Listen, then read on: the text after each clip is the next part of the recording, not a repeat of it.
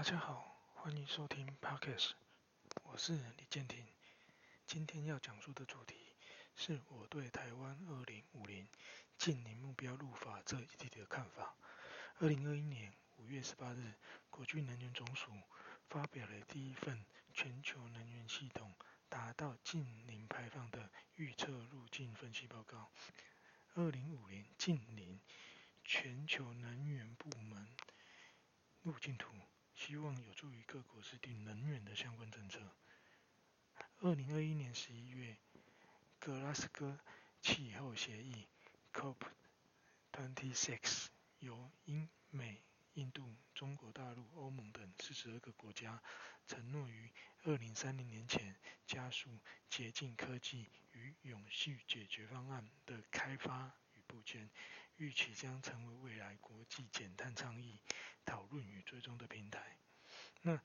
台湾在今年三月三十日，国发会发布台湾二零五零的近零路径规划，将以四大策略、两大基础。共十二项关键战略，使台湾赶上全球近零排放的趋势，并针对电力、建筑、运输、工业等产业提出阶段性目标，以达到台湾迈向二零五零年近零转型的目标。而台湾将过去的温室气体减量及管理办法修正为气候变迁应应法，修正的内容将。二零五零近零碳排的目标入法，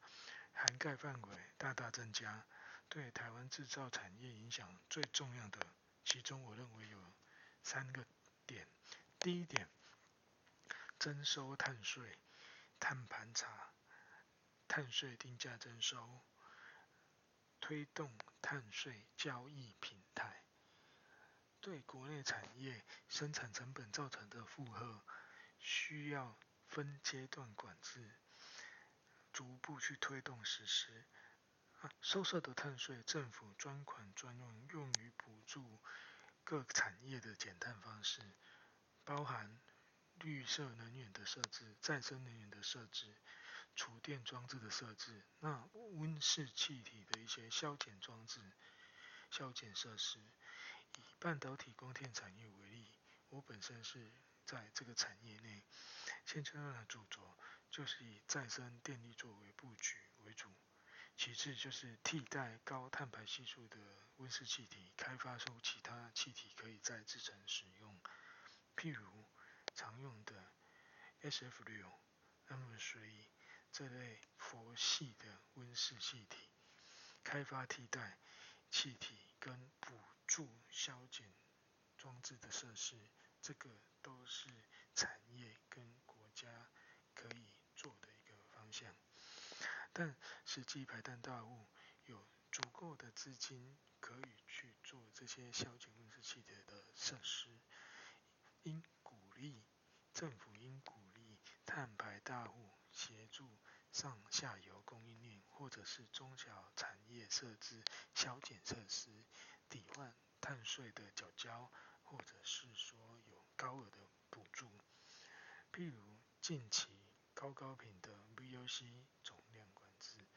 新设的厂区就要购买新的抵换量、新的污染量才可以做设置。我认为这个对新进的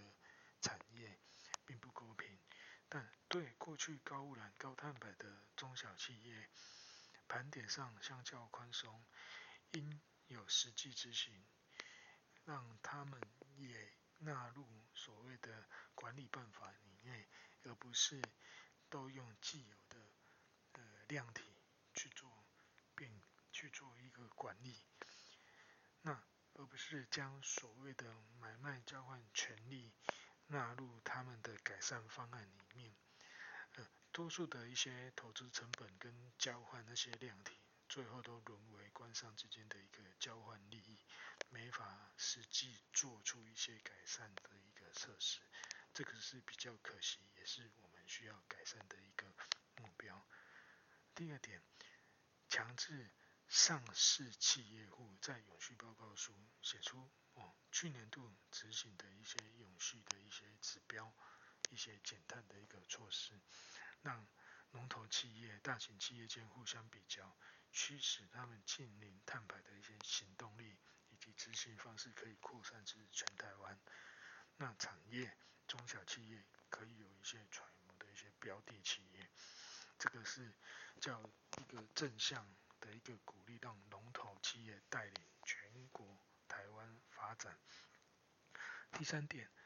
针对人员管理的部分，政府针对人员管理法。再生能源发展条例、电力法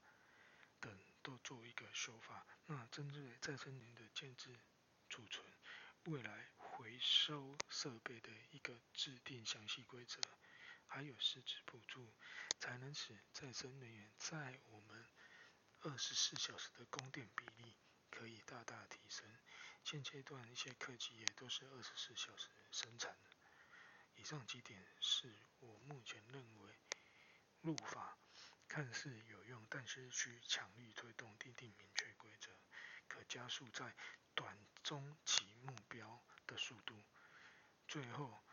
入法除补助，还是需要有一些高额的惩罚性罚款，或者是说其他的一个生产建设，譬如说限期改善及停工，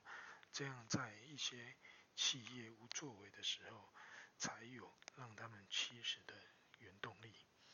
以上是我针对二零五零近零目标入法的看法。谢谢收听今天的 podcast，我们下期再见，拜拜。